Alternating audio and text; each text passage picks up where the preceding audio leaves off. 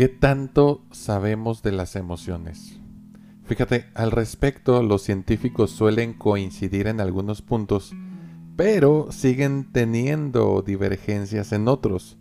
Estas divergencias se dan precisamente en torno a los aspectos constituyentes de la emoción, la causalidad, la consecuencia y en la enmarcación de dichos factores que mencioné al principio en la causalidad y en la consecuencia. Es decir, no sabemos eh, consensuadamente si una cosa produce la otra o al revés.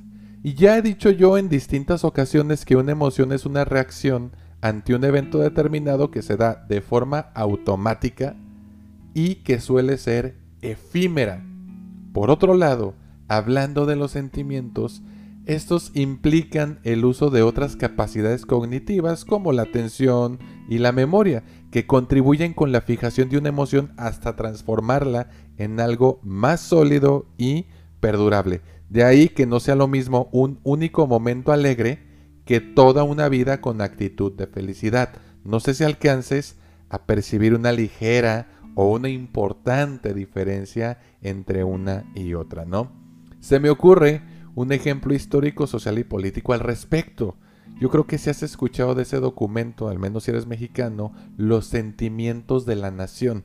Se trata de un documento dictado por José María Molelos y Pavón que contiene puntos importantes a considerar para un nuevo proyecto de nación.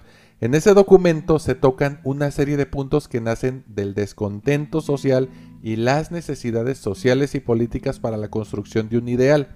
Si entendemos la importancia y la magnitud de una circunstancia histórica como esta, queda claro que no se trata o no se trataba de un documento que nació del arrebato o de un único o aislado evento, sino que ya hubo acumulación de tensión en todos los sentidos, incluido el emocional, y estuvieron de por medio capacidades cognitivas de alto nivel que hicieron posible primero que nada la redacción de ese documento y después pues todos los hechos históricos que se fueron dando, ¿no? Así es como una emoción o la interacción de varias puede convertirse en uno o varios sentimientos. Otro ejemplo más cotidiano es la diferencia entre celos e inseguridad. Los primeros son una emoción, la segunda es un sentimiento. Mientras que los celos los sientes en el momento, la inseguridad puedes vivirla día a día hasta que decidas visitar a un profesional de la salud mental, a un psicoterapeuta, ¿no? Otro error que cometemos es confundir una emoción con otra y casi siempre sucede, he observado, con el enojo y con la frustración. Déjame decirte que la frustración es una de las primeras emociones que conocemos. Es sumamente displacentera y podría considerarse lo contrario al placer o la satisfacción. Sentimos frustración cuando las cosas no salen como esperábamos, cuando no obtenemos lo que queremos a pesar del esfuerzo, cuando nuestros papás no cumplían nuestros caprichos, cuando fuimos al cine en lugar de ir al bar. Lo que sentimos en esos momentos, querido amigo o amiga, eso se llama frustración. Y yo espero que después de escuchar esto te hayas dado cuenta de que lo que sentías no era enojo, sino frustración, o que te hayas cuatrapeado o confundido una con otra. Espero que esto te sea de utilidad. Fíjate que en lo que al enojo respecta, este es un indicador de abuso. Cuando te dispones de ir de tu recámara al refrigerador y tomar ese gansito que tanto guardaste para disfrutarlo en ese momento indicado, y luego resulta que ya no está. El enojo es la reacción que sentimos ante una transgresión, perdón. Bien puede ser el abuso de poder, el abuso de confianza, el abuso de autoridad, lo que se siente ante una infidelidad o esa calificación injusta dada por el profesor abusón. Eso, amigo amiga, eso es enojo.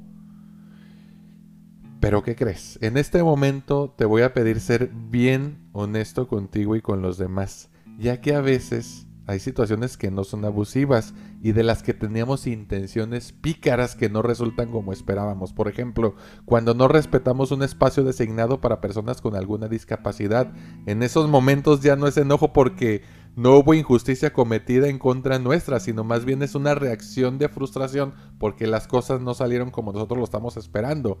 En este caso, el orden de los factores sí altera el producto. Sé honesto, ¿eh? no seas abusón. El siguiente error está relacionado con la convergencia y divergencia propias de la dupla razón-emoción. Y déjame decirte que nos equivocamos inocentemente al querer pensar lo emotivo y al querer sentir lo racional. Para que nos quede claro que es enojo y que es frustración, no basta con que nos lo expliquen, ¿de acuerdo? Sino que debemos vivirlo. De hecho, espero que con esto te resulte un poco más fácil encontrarle sentido a todo, a esto con todo tu ser, no nada más con tu inteligencia, porque a veces queremos usar la inteligencia para todo y después nos damos cuenta que no es suficiente, no porque estemos demeritando la inteligencia, sino porque estamos asumiendo que incluso con solo eso nos estamos quedando cortos, hay que ir más allá. Y bueno, profundicemos entonces más allá de los sentimientos. Ya había hablado yo en una de mis columnas anteriores y mencionaba que dado el problema con la dupla razón-emoción, nos cuesta tanto entender la empatía en su aspecto más puro. Y estoy seguro que en alguna clase de ética te hablaron de la empatía y apuesto mi título a que te la cantaron igual que a mí. Te han de haber dicho, la empatía es ponerte en los zapatos de los demás. Y en mi caso esa frase la repetíamos de manera automatizada en cada taller que impartíamos. Pero piénsalo ahorita con detenimiento, ¿no te parece que algo falta? O sea, conceptualmente lo entiendes, incluso no es difícil entender que se trata de una analogía que explica una respuesta ante la percepción que tenemos de circunstancias ajenas.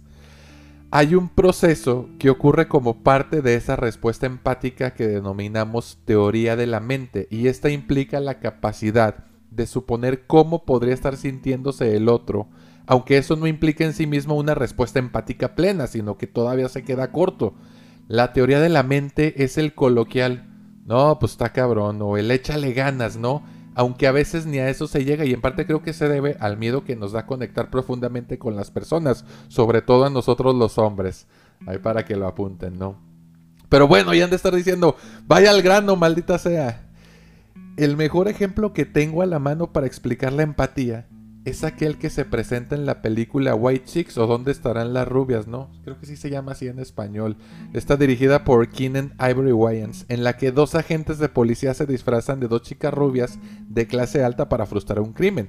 Hay una parte de la película en la que los agentes eh, tienen una conversación íntima, claro que están infiltrados y disfrazados de chicas, tienen una conversación íntima y profunda con el grupo de amigas y, en la conversación externan cómo se sienten en relación con sus parejas y dejan ver lo que es verdaderamente importante para ellas.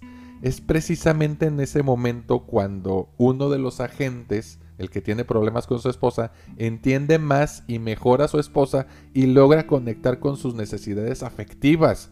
Creo que en este punto del ejemplo, la frase ponerte en los zapatos de los demás empieza a cobrar cierto sentido, ¿no te parece?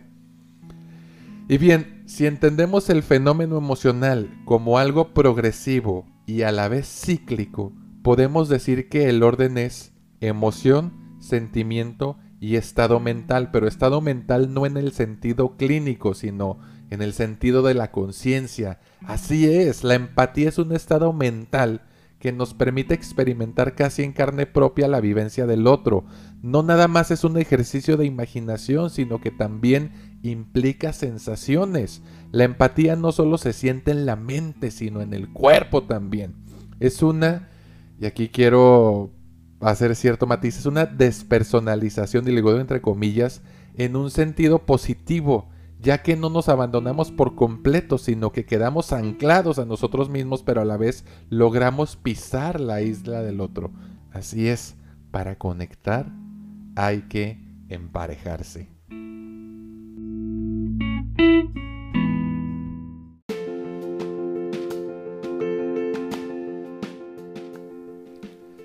Y bueno, aquí es donde yo te pregunto, ¿sigues pensando que la psicoterapia es solo para locos?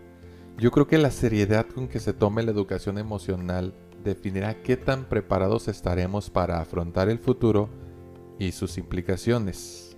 Pero bueno, Aquí le dejamos, soy Alejandro Monreal. Sígueme en mis redes y comparte tus ideas conmigo. Búscame en Instagram, Twitter y TikTok como arroba psicomonreal, todo pegado, Monreal con una R, te lo deletreo, arroba P-S-I-C-O-M-O-N-R-E-A-L Psico Monreal, todo pegado, Monreal con una R. Busca a nuestro equipo de profesionales en acompañamiento emocional en Instagram y Facebook como believingmx, te lo deletreo, arroba B-E L-I-V-I-N-G-M-X, Believing MX. Si quieres saber más de nosotros y comenzar a darle un giro a tu vida, envíanos un mensaje por WhatsApp al más 52 871 230 96 82. Repito, más 52 871 230 96 82. Recuerda, la terapia me cambió la vida. Nos vemos en otro episodio más adelante. Cuídate mucho. Bye bye.